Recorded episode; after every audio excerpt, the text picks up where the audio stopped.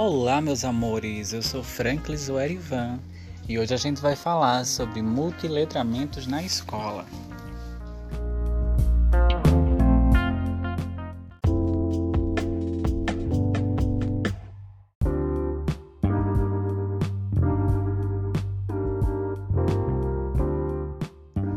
Como sabemos, todos os dias novos desafios são postos à escola. E apesar das diretrizes e bases reconhecer a importância de se trabalhar no ambiente escolar as novidades que surgem ao longo do tempo e que fazem parte do cotidiano da comunidade, elas explanam de forma muito ampla, deixando a cargo da direção escolar entender, aplicar tais direcionamentos, mesmo que muitas vezes não compreendam perfeitamente, não saibam como articular essas propostas às suas realidades ou não tenham recursos para aplicá-las aos seus alunos.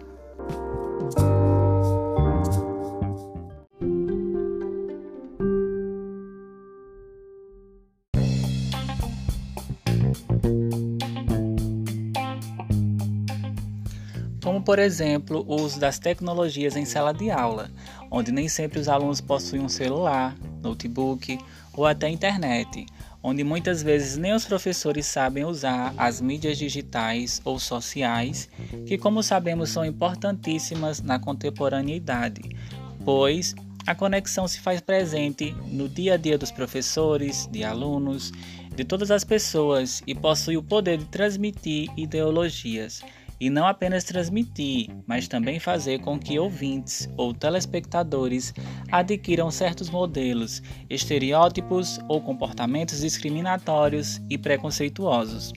Como aponta a professora Larissa Cavalcante em seu artigo sobre mídia e diversidade na escola, formação cidadã e os multiletramentos.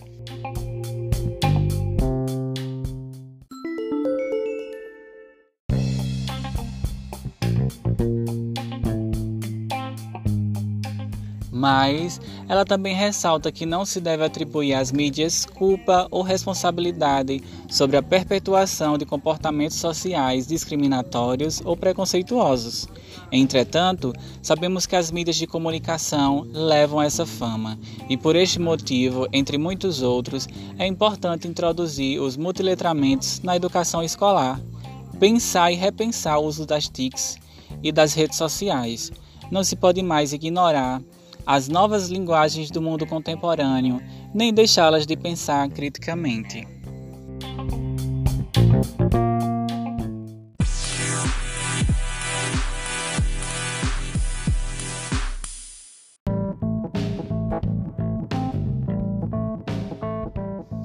Como sabemos, a escola é muito ligada ao texto escrito, entendido como sistema de escrita, e às vezes desconsidera a escrita nas outras linguagens, como a imagem, por exemplo. E sabemos que as novas tecnologias vieram mudar isso, pois elas funcionam como um tudo, misturando letras, sons, imagem, enfim. É muito importante trabalhar com esses textos multimodais ou multissemióticos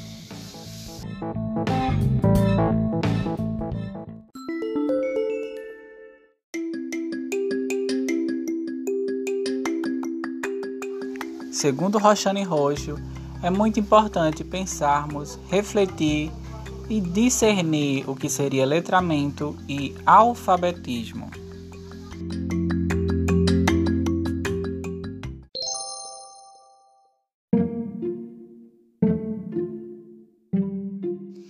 Como sabemos, muitas pessoas ainda se enganam com o termo letramento ao referir-se ao mesmo e condicioná-lo ao letramento de letra ou da escrita.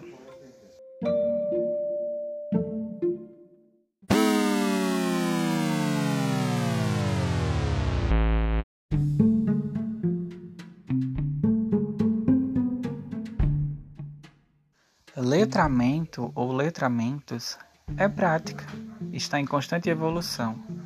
A cada dia se multiplica.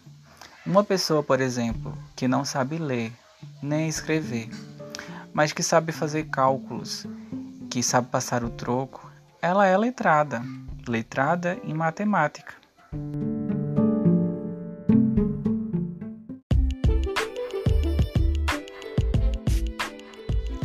letramento vai muito além do letramento da escola, onde a professora pede para que o menino leia o texto em voz alta.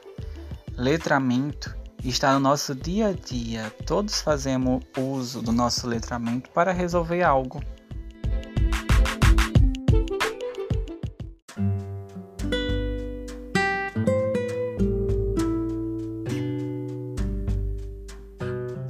É importante que professores trabalhem os multiletramentos em sala de aula, que usem os contextos culturais diferentes, que contemplem culturas locais e não apenas as já conhecidas.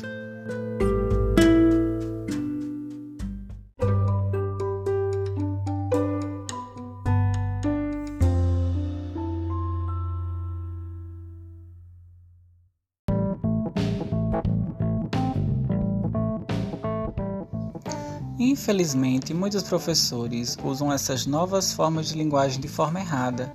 Por exemplo, eles trazem vídeos ou músicas para a sala de aula como apenas uma ilustração ou um momento de descanso ou como uma forma de distração, mas desconsiderando seu uso como um objeto de ensino ou reflexão crítica.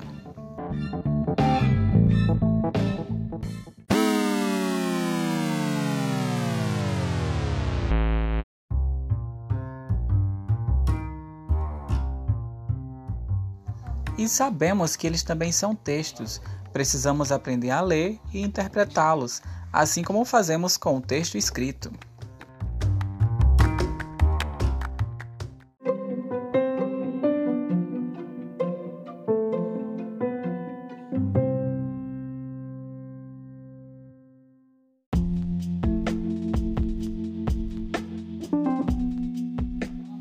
Roxane Roxo, em uma das entrevistas que participou, Cito o grupo de Nova Londres, que eram autores que falavam sobre multiletramentos, sobre a pedagogia dos multiletramentos, mas que enfrentaram muitas reações e críticas da pedagogia mais tradicional, ao sugerir um diagrama para explicar melhor as coisas que entravam na pedagogia dos multiletramentos.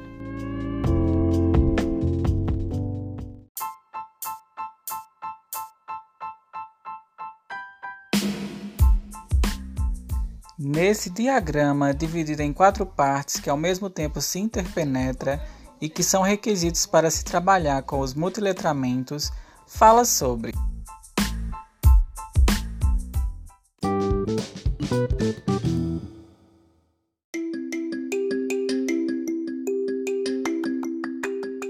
O usuário funcional, que precisa ter competência técnica e conhecimento prático sobre as tecnologias ou seja, o professor e alunos precisam saber operar o dispositivo e os programas ou app.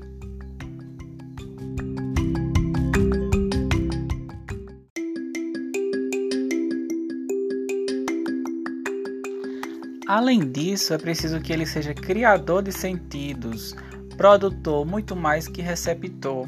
Precisa entender como os diferentes tipos de textos e de tecnologias operam e para ser criador de sentidos, ele precisa ser analista crítico, ou seja, precisa analisar criticamente, ler criticamente tudo que está disponível no mundo digital, para então ser criador de sentido e então atuar como transformador, usando o que foi aprendido de novas formas ou modos.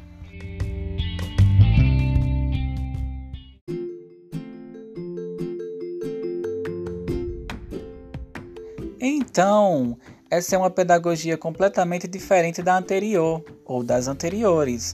A ideia aqui é que professor e aluno trabalhem colaborativamente e não mais ficando restrito a apenas um objeto da língua portuguesa.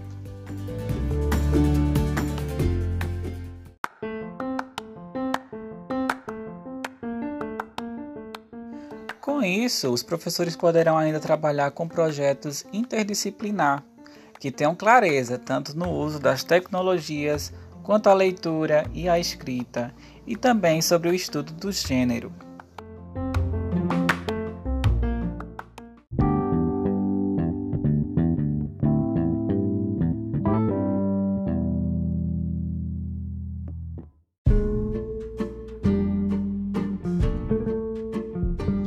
Agora, fazendo referência à narrativa 14 e Rajagopalam, vencer barreiras e emergir das adversidades com pleno êxito, sempre com o pé no chão. É, fazendo uma retrospectiva da minha época de escola, é, também passei por situações parecidas, é, como as descritas em Narrativa 14, onde é, meus professores, é, muitos deles não tinham formação para a área que atuavam. E isso era ruim, porque era um tanto desestimulante, né?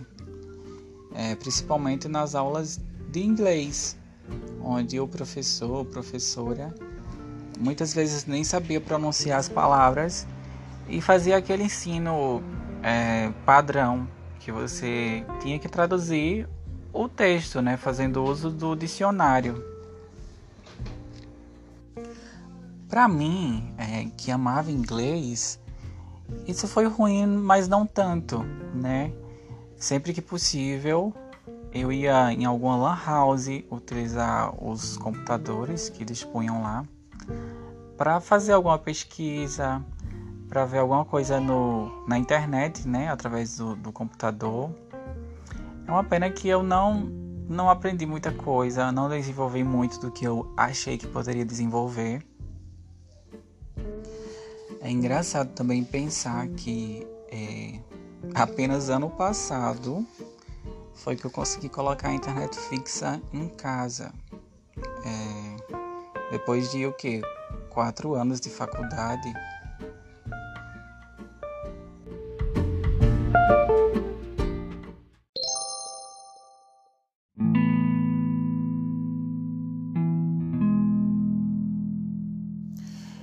As dificuldades enfrentadas tenham sido muitas no ensino fundamental, ensino médio, na faculdade, é, estou em letras, né? Permaneço em letras, português e inglês.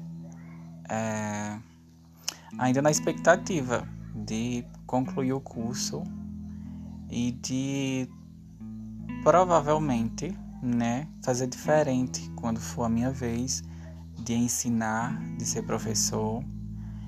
E é isso.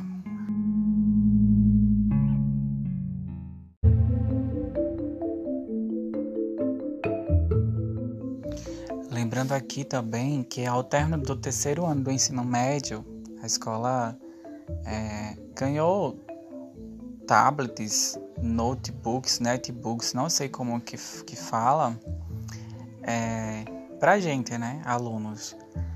E a gente passou a utilizá-los em sala de aula, no horário do intervalo, né, horário do recreio.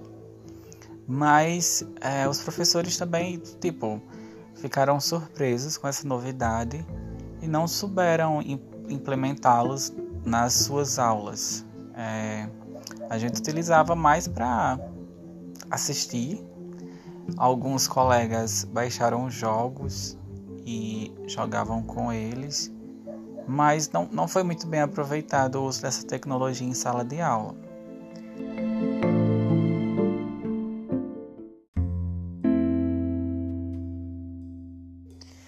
Nós assistíamos vídeos, filmes, é, jogos interativos, mas é, para conteúdo de sala de aula acho que houve muito pouca utilização. Eu ainda fazia slide, slide de vídeo, slide de texto para as apresentações. Ainda utilizei para é, gravar o que, o que seria um, um, um primeiro podcast na época, né? Porque eu utilizei para isso, para gravar textos, para gravar montagens de áudio, de vídeo.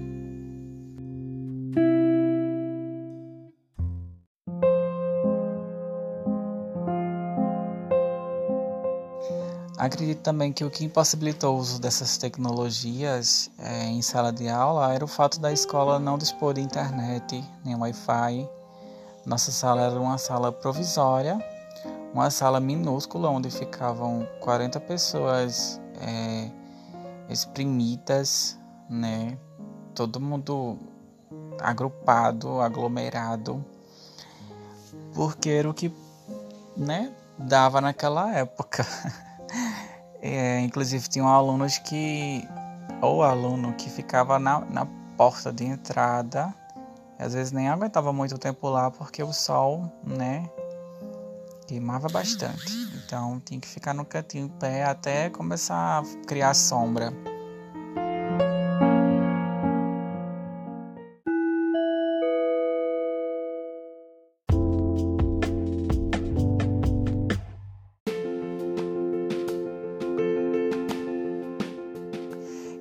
Hoje é só. Espero que vocês possam refletir um pouco mais é, sobre o ensino, sobre o uso das tecnologias, sobre os multiletramentos, é, sobre as barreiras e problemas que vocês possam ter enfrentado ou que enfrentam, mas que todo dia dão o seu, o seu melhor, né, para conseguir realizar um sonho, para conseguir vencer essas dificuldades e é isso, um abraço a todos.